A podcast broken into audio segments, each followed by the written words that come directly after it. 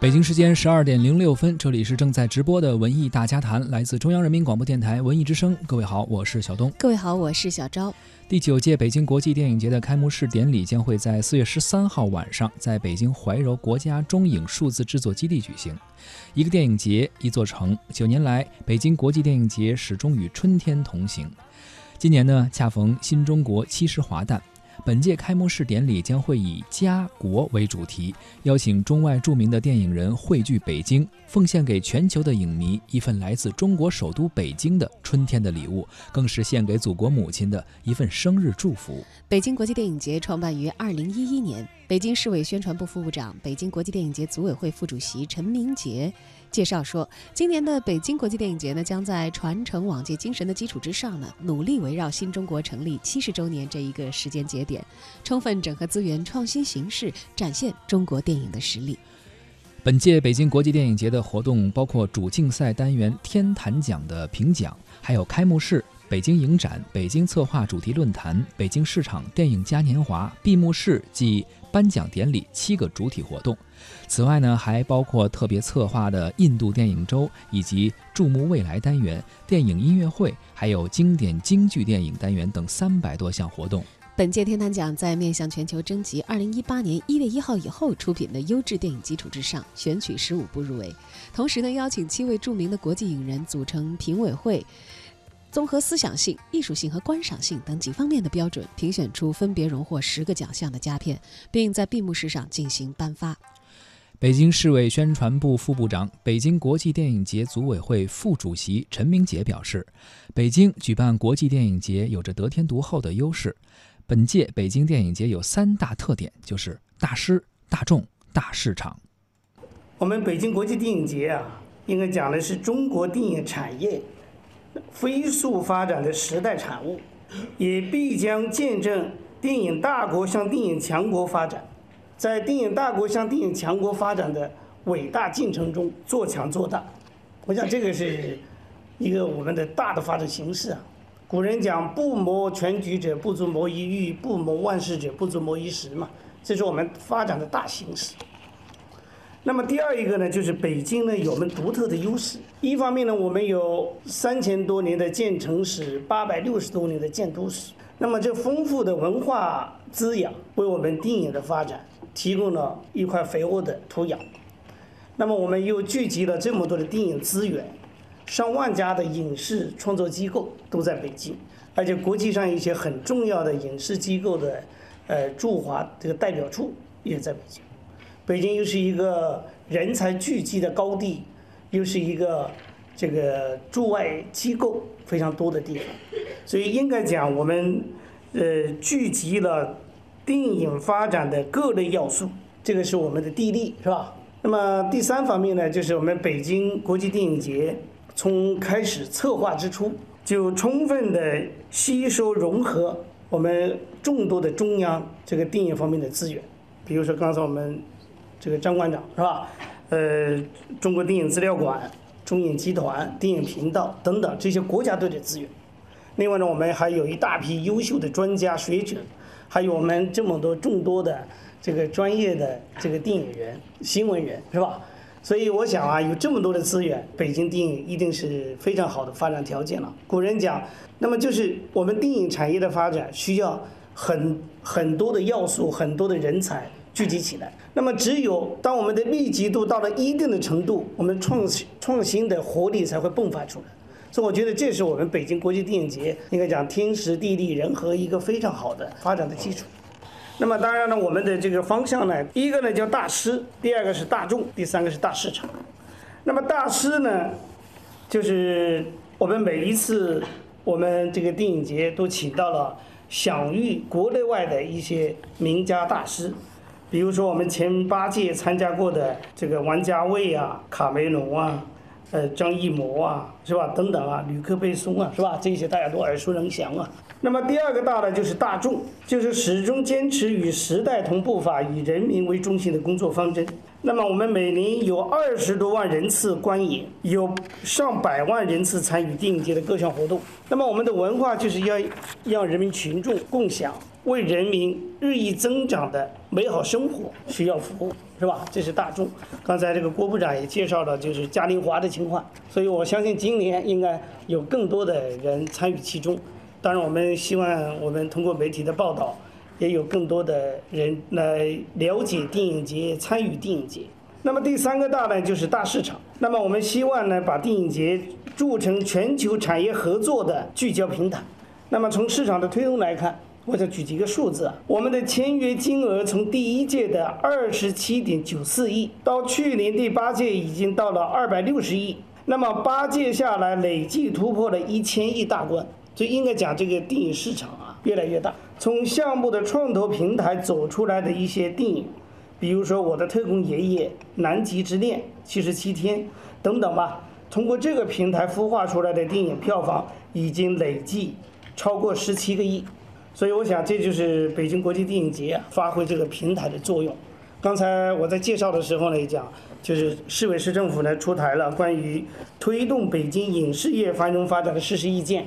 要打造影视之都。那么在这个过程中，北京国际电影节发挥的作用确实会越来越明显。我们也真诚的希望各位新闻媒体、社会各界，呃，对我们北京国际电影节提出呃最宝贵的建议和意见，让我们的节能够啊越办越好。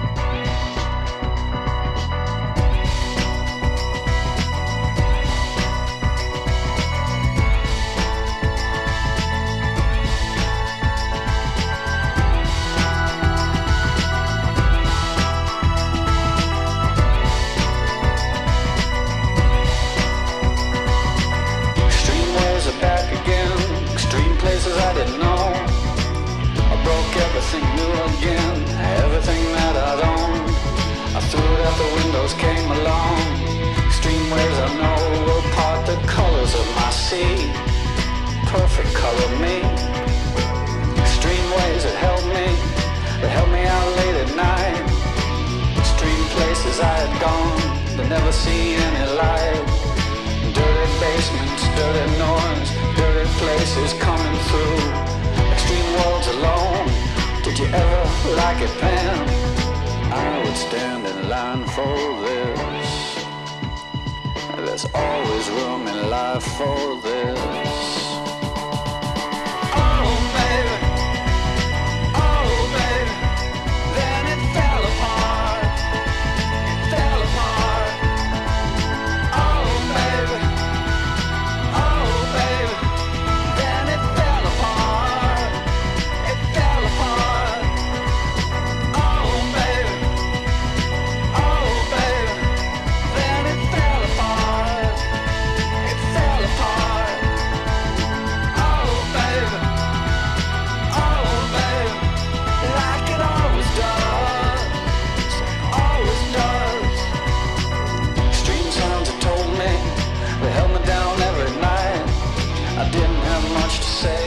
今年是北京国际电影节北京展映单元开办的第九年。今年呢，会有近五百部作品和观众们见面，并分为十六个单元，于四月六号开始，在北京的三十家商业影院、艺术影院和高校影院进行为期十五天的集中展映。中国电影资料馆副馆长、北京国际电影节组委会副秘书长张晓光介绍说，今年的北京展映呢，共分为十六个主要的单元，为迎接建国、为迎接新中国成立七十周年，特别策划了纪念新中国成立七十年特展，包含“流彩时光”“竞寻东方”两大子单元。“流彩时光”呢，精选了一幅幅记录建国七十年来中国伟大变迁的荧幕画卷，展示了中国电影人与时代的强力共振。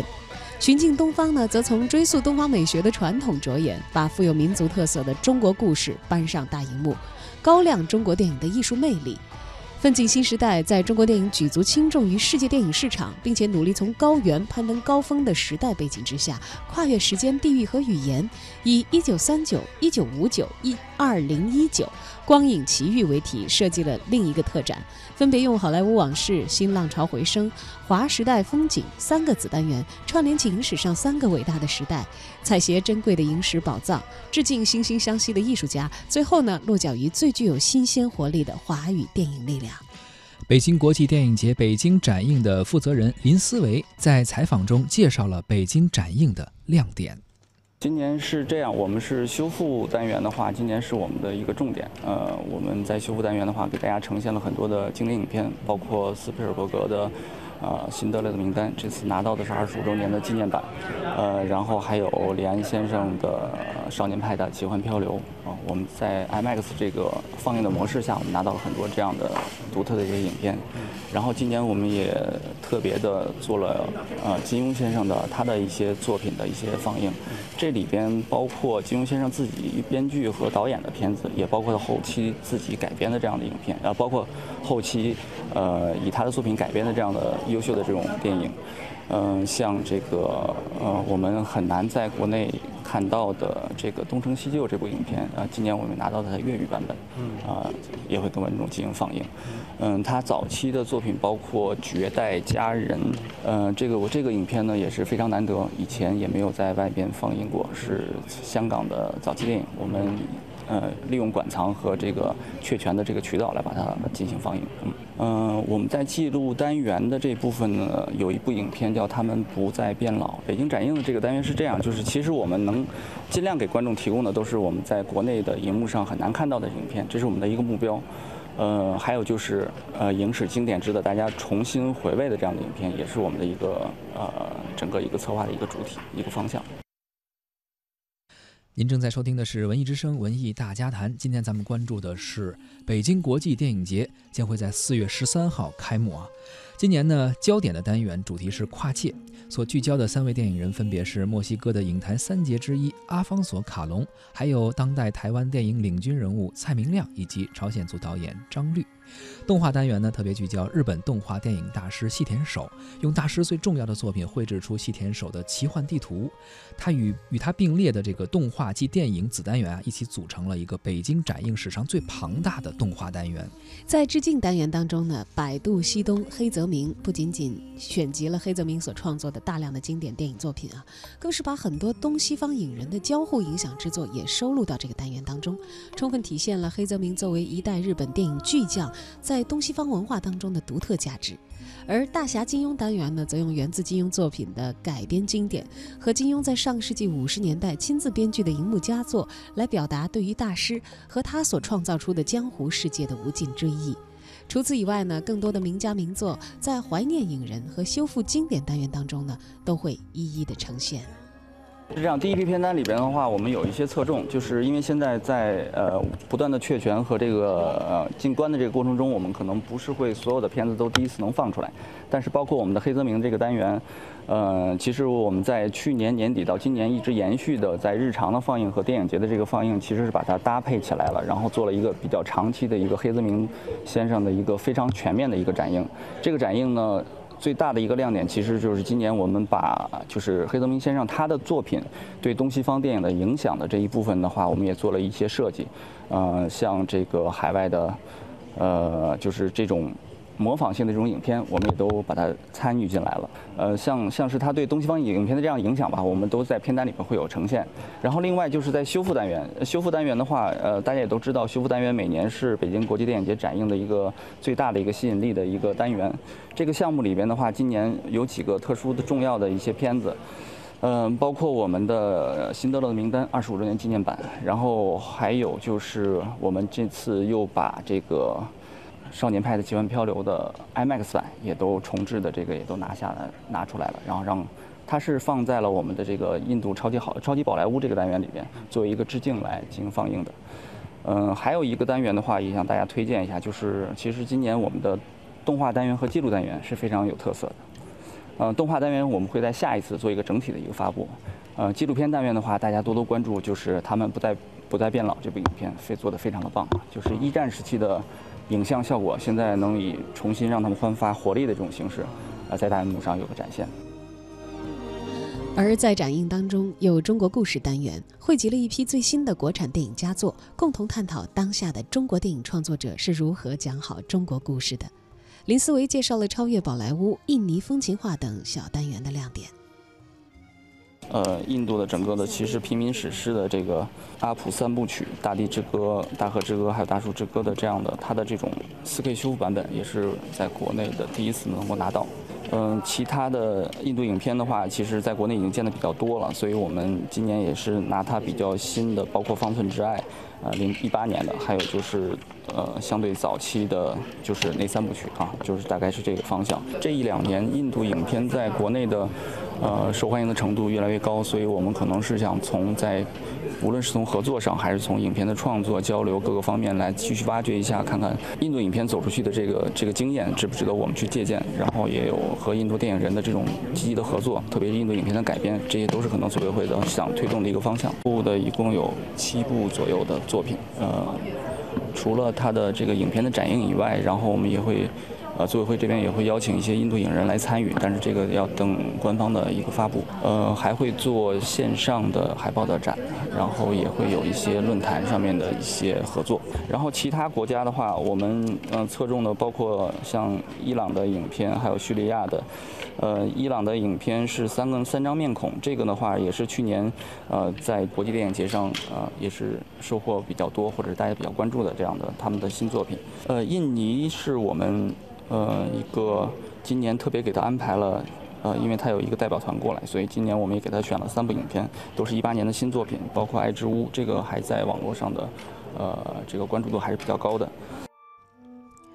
第九届北京国际电影节的电影嘉年华以“国兴家和”。光影怀柔为主题，规划设置了六大板块、二十七个活动项目，也是希望向众多的参与者展现新中国成立七十年来中国电影的发展历程以及取得的辉煌成就。而值得注意的是啊，这个电影科技体验的板块和去年比较有很大的变动，除了让观众能够感受到一些电影特效的体验之外啊，这一次啊还结合年初热映的国产硬科幻电影《流浪地球》，为游客展示电影工业的最新视效科技。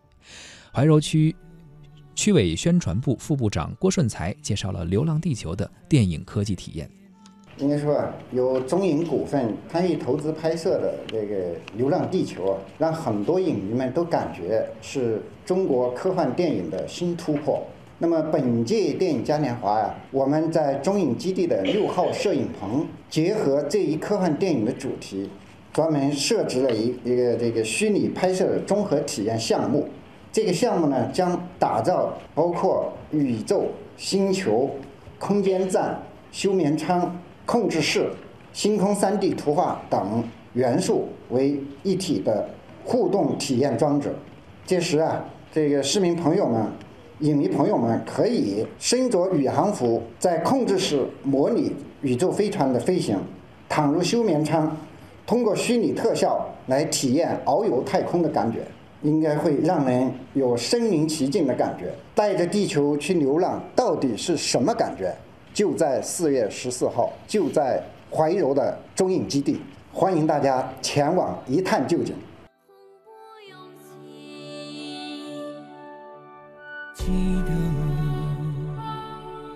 我们一起坐在海边看天。